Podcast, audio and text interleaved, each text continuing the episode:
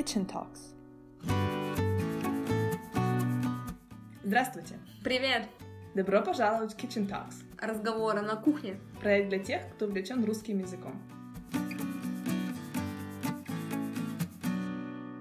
Ну что же, здравствуйте, наши дорогие слушатели. И сегодня мы продолжаем говорить о языке. Ази, смотри, что я нашла. Я нашла старые скороговорки, которые я учила еще в университете. Давай попробуем прочитать. Только при условии, что ты будешь читать те скороговорки, которые изучала я тоже. Хорошо. Давай начнем тогда с тех, которые знаю я на английском языке. Хорошо. Это скороговорка про Питти Пайпер. Попробуешь? Только после тебя. Хорошо. Peter Piper picked a bag of pickled peppers. A pack of pickled peppers Peter Piper picked. If Peter Piper picked a bag of pickled peppers, where's the pack of pickled peppers Peter Piper picked? Ah, okay, just. Peter Piper picked a pack of pickled peppers. A pack of pickled peppers Peter Piper picked. If Peter Piper picked a pack of pickled peppers, where's the pack of pickled peppers Peter Piper picked? Отлично получилось. Замечательно. Так, а давай попробуем скороговорки из моего любимого испанского. Давай. Давай начнем с маленькой. Мгм. Como poco coco, como poco coco compro. Como, como poco coco, como poco ком. Подожди, сейчас я скажу. Como, como poco coco, como poco coco compro. Коко коко коко коко коко. То есть, подожди, что это значит? Я ем маленький кокос, так как я ем мало кокоса, так как мало кокоса я купил. Правильно? Я ем маленький кокос, так как маленький кокос купил. А давай попробуем мою любимую скороговорку. Точнее, не мою любимую, самую известную испанскую скороговорку. Это какая? Про грустных тигрят. Ой, ну давай. Может, они хоть развеселятся. Tres tristes tigres entraron en el trigal. Los tres tigres tristes salieron tan tristes del trigal, como tristes entraron los tigres. Мне кажется, это было ужасно, но неважно. Твоя Мне очередь. кажется, какие у тебя французские тигрес получились. Итак, сейчас. Tres tigres tristes entraron en un trigal. Los tres tigres tristes salieron tan tristes del trigal, como tristes entraron los tigres. Я надеюсь, наши слушатели оценят наши попытки и, может быть, даже исправят наше произношение или ударение. Мы будем только рады. Французский. У-ля-ля. Давай. Я начинаю, да? Да. Итак, il était une fois un homme de foi qui vendait du foie dans la ville de Foix. Il m'a dit, il dit ma foi, c'est la dernière fois que je vends du foie dans la ville de Foix. У тебя очень английский, французский. Это прекрасно.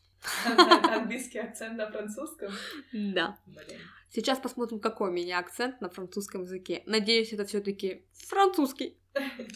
Il était une fois un homme de foi qui vendait du foie dans la ville de Foix. Il dit ma foi, c'était la dernière fois que je vends du foie dans la ville de Foix. Ну. Я надеюсь, французам тоже. Как вы могли услышать, нам предстоит еще много работы над произношением звуков в каждом из языков. Считается, что работа над произношением нужна не только тем, кто хочет стать разведчиком и готовиться к заброске в штат врага, а также всем тем, кто изучает язык. Однако, насколько мне известно, на данный момент времени существуют разные мнения по поводу того, как работать с акцентом, как его убирать и стоит ли над ним работать. Поэтому я хочу знать мнение нашего гуру. Катя, согласна ты с этим утверждением? И если да, то почему? А если нет, то почему? Как ты отметила, это вопрос довольно спорный. У каждого есть свое мнение по этому поводу. Так сложилось, что именно в России люди очень сильно трясутся над своим произношением, и прямо с первого урока они хотят произносить все идеально. И это является одной из причин, почему в итоге люди не начинают говорить на языке, который они изучают, потому что они не могут преодолеть вот этот вот первоначальный барьер и произносить звуки правильно. Но с другой стороны, существует новая тенденция коммуникативной методики изучения иностранных языков, в которой акценту уделяется самое минимальное внимание. Согласно этой тенденции, совсем не обязательно правильно произносить слова, главное, чтобы тебя поняли. Лично я считаю, работать над акцентом или нет зависит от того, для чего именно вам нужен изучаемый язык. Потому что то, как мы говорим, это первое, на что обращают внимание. Как говорится, встречают по одежке. В данном случае по вашему акценту. И как раз ваш акцент может сразу выдать вашу принадлежность к той или иной группе людей. Например, в нашем случае, когда мы произносим, когда я, например, произношу скороговорки на французском, это звучит ужасно, Ася. ты за мной, думаю, согласишься, что сразу понятно, что я далеко не из Франции. Да, слышно, что ты большое внимание уделяешь английскому языку, потому что это то, что очень сильно режет слух, когда ты говоришь по-французски. Однако ты можешь сказать то же самое обо мне, когда я пытаюсь говорить на испанском либо на английском языке. Знаешь, кстати, это интересно, потому что ты, когда читала скороговорку на испанском, я прослеживала французские интонации, ударение на последний слог и прилагательное, как ты произносила прилагательное, потому что во французском есть это прилагательное твист, Мгм. и оно звучало на французский манер. Да, ты права. Я думаю, это звучит достаточно забавно и смешно. И интересно в то же время проследить, какой язык оказывает большее влияние на другой язык. То есть тот язык, который ты на- начала изучать раньше и который ты знаешь лучше, доминирует над новым языком. Кажется, в этом красота изучения различных языков, когда ты изучаешь несколько языков сразу, либо в разные промежутки времени, и они переплетаются между собой в твоем сознании. И по моему мнению, это очень здорово, именно вот такое влияние различных языков на то, как ты разговариваешь каждый день. Неважно на каком языке, это тебя безмерно обогащает и позволяет находить новые выразительные средства, заимствовать их и перемежать между собой. Однако возникает вопрос, влияют ли эти иностранные языки на наш родной язык? Как ты думаешь? По собственному опыту я могу сказать, что определенно влияют и еще как. Но это мы обсудим чуточку позже. Сейчас я хотела бы поговорить о том, что такое акцент, почему действительно важно стремиться правильно произносить слова в том или ином языке. Ведь дело же не совсем не в том, чтобы вас не раскрыли иностранца, а в том, что пока вы не научитесь произносить слова легко и правильно, вы не сможете эффективно их запоминать. Пока вы не начнете работать над произношением, вы не научитесь понимать язык на слух. А в деле изучения именно русского языка это безмерно важно. Катя, ты как наш гуру. Гуру изучения языков и педагогики. Скажи, пожалуйста, что такое акцент с точки зрения лингвистики? На самом деле вопрос акцента — это один из самых обсуждаемых вопросов в лингвистике. Акцент есть у всех. Нельзя сказать, что у кого-то акцент есть или у кого-то акцента нету. Когда говорят, что у носителя языка нет акцента, это неправильно, потому что акцент есть у всех.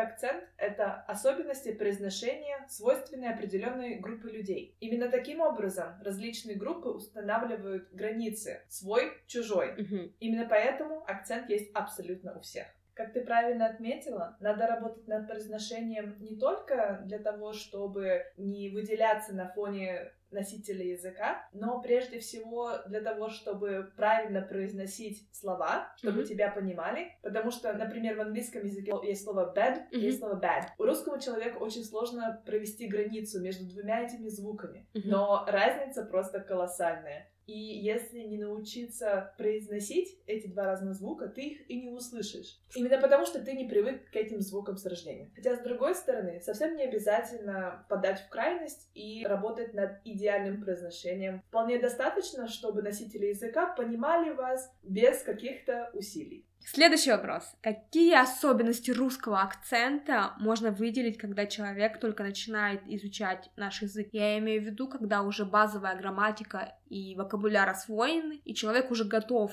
идти, разговаривать, практиковать речь с носителем языка. Какие главные сложности у него будут на первых порах? На самом деле есть несколько вещей, которые довольно-таки сложно усвоить людям, которые изучают русский язык. Во-первых, это смягчение согласных, это также называется палатализация. Сложно заметить разницу между словом, например, «был» и «быль», либо «лисий» и «лысый», «лисий хвост» и «лысый человек». Это то, что касается согласных. Еще один сложный момент — это оглушение в конце слов. Например, он смог. Смог. На самом деле пишется смог.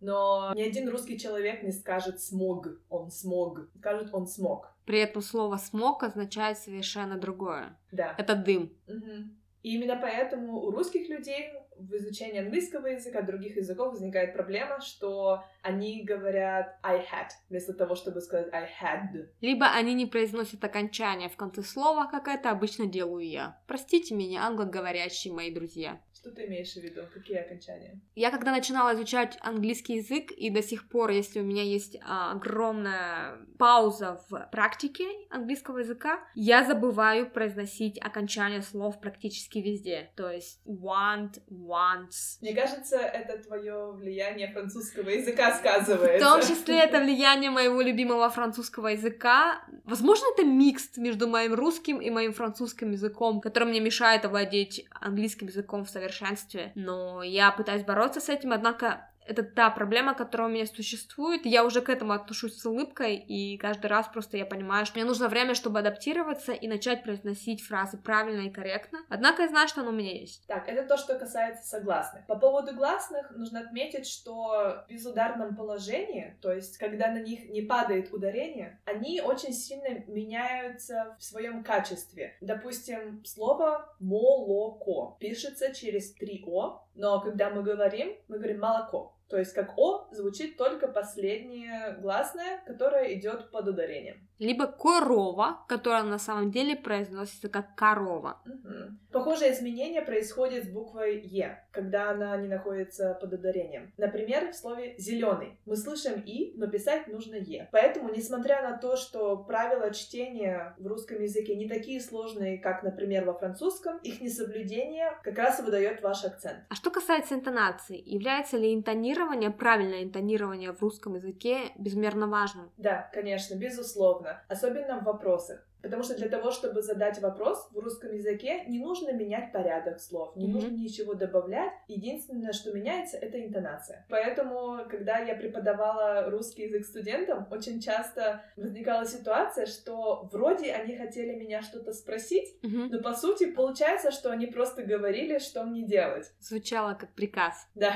именно. Мы все над этим смеялись и старались над этим поработать. Например, они говорили, вы дадите мне домашнее задание задание завтра, вместо того, чтобы спросить, вы дадите мне домашнее задание завтра? Так что, дорогие наши слушатели, обязательно обращайте внимание именно на интонации, когда вы начинаете изучать русский язык и пытаться разговаривать с нами, чтобы носители, которые никогда не имели дела с иностранцами, могли понять, что вы задаете вопрос, а не приказываете им. Mm-hmm. И не забывайте добавлять слово «пожалуйста». Да. Пожалуйста, мало не бывает. Пожалуйста, еще называют волшебным словом. Так можно и сказать. А волшебное слово? Я именно так и говорю, причем на других языках тоже. Le mot magique. Еще что нужно сказать об особенностях русской интонации, это то, что она более-менее ровная. То есть нет вот этих вот скачков, как в английском языке, либо в французском какая интонация? Тоже скачки. В испанском тоже скачки. Но скачки в интонации происходят только тогда, когда нам нужно задать вопрос. И нужно интонацию поднять именно над этим словом. Например, вы дадите мне домашнее задание завтра? И все. Либо вы дадите мне домашнее задание завтра. Вы дадите мне домашнее задание завтра? Вы мне дадите домашнее задание завтра? Вы мне дадите домашнее задание завтра? Интересно, смогли ли наши слушатели понять разницу в смысле? Надеюсь, что да. Если вам интересна эта тема и хотели бы знать немножко больше про интонирование в русском языке, пишите нам. Мы обязательно запишем целый выпуск, посвященный именно этой тематике. Катя, наверняка в твоей жизни есть несколько историй, когда твои друзья, либо коллеги, либо ученики пытались говорить на русском языке, и выходило это достаточно забавно, потому что они не могли преодолеть свой собственный язык и правильно выговорить русские звуки. У меня лично очень много таких забавных историй, но я хочу узнать твои. Да, была история, связанная со звуком «ы», который звучит очень противно если так подумать. Это связано с парой слов «был» и «бил». Uh-huh. Из-за того, что мои студенты не могли произнести звук «ы» правильно, вместо «я был в городе вчера». Получалось «я бил в городе вчера». Бил? Кого бил? Это уже криминалом попахивает. Очень сложный звук. Я не знаю, мне кажется, он красивый. Можно, например, смеяться с помощью звука. Я не уверена.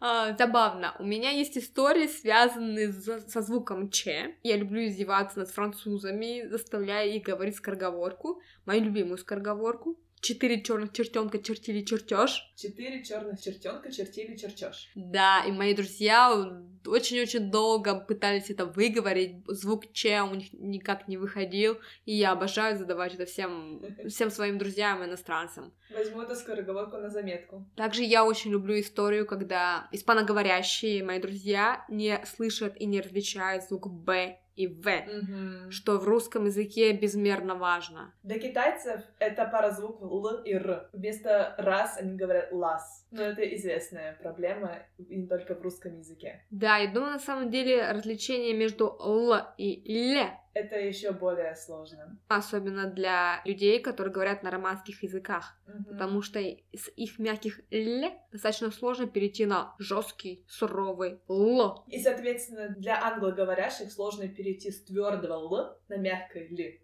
Какие русские универсальные? Они могут и мягко Л сказать, и твердо Л сказать.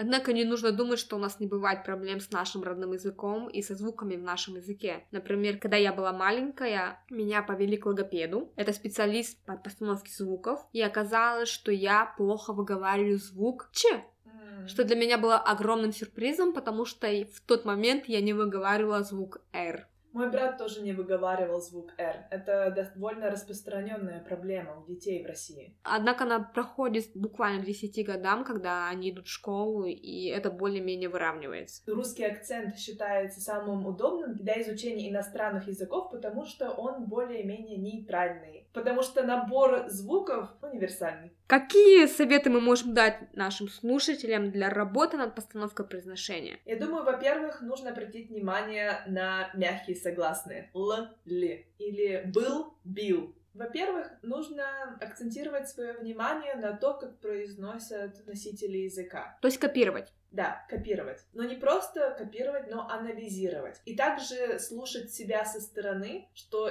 иногда сложно сделать, поэтому можно воспользоваться диктофоном и записать себя на пленку и потом прослушать и сравнить со стороны уже, насколько то, как произносите звуки вы, отличается от эталона, Мгм. от того, как произносят эти звуки носители языка. Например, мне удалось наконец-то поставить французский акцент, когда я начала передразнивать своих друзей. Я буквально передразнивала их мимику, то, как они ставят губы, и у меня пошел язык. И это было удивительно, потому что я потратила много лет на то, чтобы поставить произношение, и у меня никак не выходило. Поэтому копируйте и передразнивайте носителей языка. Да, на самом деле это самое лучшее, что вы можете сделать. Особенно это касается интонации. Мгм. Нужно просто вслушиваться в мелодику речи и воспринимать речь как музыку. И меньше смотреть на смысл того, что говорит человек, но на то, как, каким образом он выстраивает интонацию в своем предложении. Мгм. Следующий совет. Также копировать носителя языка можно с использованием такой техники, которая называется shadowing. Это значит, что вы включаете запись любого человека, носителя языка, либо наш подкаст, Мгм. и пытаетесь говорить синхронно с этим человеком. То есть в идеале у вас должен быть текст перед глазами, вы должны были уже прослушать эту запись несколько раз Мгм. и уже знать приблизительно, о чем будет говорить этот человек, Какие у него будут интонации? да, и чтобы текст не был для вас сюрпризом, Мгм. чтобы вы успевали говорить в таком же темпе. И что это дает? И дает это более естественные интонации, и это также расширяет ваш вокабуляр Мгм. и набор фраз, которыми вы сможете воспользоваться в будущем, потому что вы уже попробуете произнести Мгм. это, и чем чаще вы используете ту или иную фразу, тем легче она потом всплывет у вас в памяти в тот момент, когда она будет вам необходима. Также вы можете прокачать свою интонацию с помощью системы интонационных контуров, которые разработала Брызгунова. Вы можете легко найти ее книгу «Звуки интонации русской речи». С помощью тщательно разработанных упражнений вы можете выстроить свое понимание интонации русского языка и функции определенных моделей интонации. Мгм. И не будете делать такие ошибки, как делали мои студенты, когда они хотели что-то спросить и вместо этого давали мне приказ.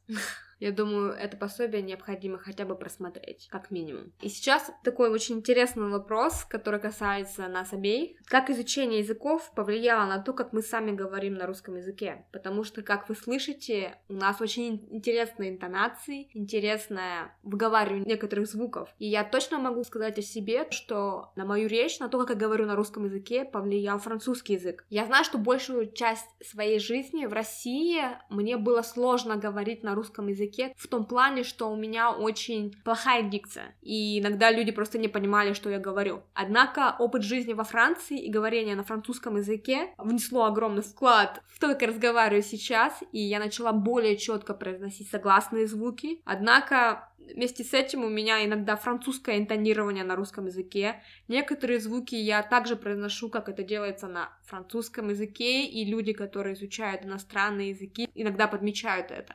А У меня из-за этого бывают иногда проблемы, когда я рассказываю какие-то истории, потому что, к сожалению, это настолько сильно повлияло на, на мой русский. С одной стороны, это помогло моему родному языку. Теперь у людей не возникает проблем с тем, что я бубню. Бубнить это значит говорить монотонно, примерно вот так, когда вы не понимаете, что имеет человек в виду. То есть нет интонирования. Когда он зажевывает слова, имеется в виду, не произносит некоторые окончания. Вы не понимаете. И вы не понимаете, не обижай испанцев. Они говорят хорошо, Это зачастую. просто особенности испанского Да. произношения. Вот. Но я надеюсь, это не настолько изменило мой русский язык, чтобы сделать его неузнаваемым либо неправильным. А что касается тебя, Катя, я знаю, что ты изучала вплотную 8 языков, и на 20 языках можешь сказать, что ты не говоришь на этих языках. Наверняка твой русский язык претерпел значительные изменения. Ты права, что углубленное изучение иностранного языка — это всегда палка о двух концах. Мгм. С одной стороны, это обогащает тебя как человека, это очень сильно развивает твой мозг. Конечно же, изучение иностранного языка помогает тебе понять свой собственный язык лучше, понять какие-то вещи, о которых ты раньше даже не задумывался. Это наша особенность, мы воспринимаем свой язык как что-то нераздельное от нас, не задумываясь о, его структуре, Мгм. о том, как мы его используем, зачем мы используем те или иные фразы. Но в то же самое время иностранный язык требует много умственной работы, поэтому ресурсы распределяются по-другому, беря на себя большую часть э, ресурсов, которыми мы располагаем, оставляя меньшую часть нашему родному языку. Мгм. Потому что когда мы активно изучаем новый язык, у нас все наши силы идут именно на изучение и на проработку фраз и структур нового языка. И таким образом новый язык, как бы иностранный язык доминирует над нашим родным языком. Мгм. Но хорошая новость в том, что этот процесс обратим. И эм, самое главное, когда вы уже достигаете определенных высот в иностранном языке, это продолжать работать над своим родным языком тоже, Мгм. чтобы чтобы компенсировать. Это проблема, с которой сталкиваются многие люди, которые переезжают жить в другую страну и начинают больше пользоваться иностранным языком, и их родной язык уходит на второй план, и со временем они понимают, что они просто теряют способность говорить на таком же уровне на своем родном языке. Это то, что случилось и со мной.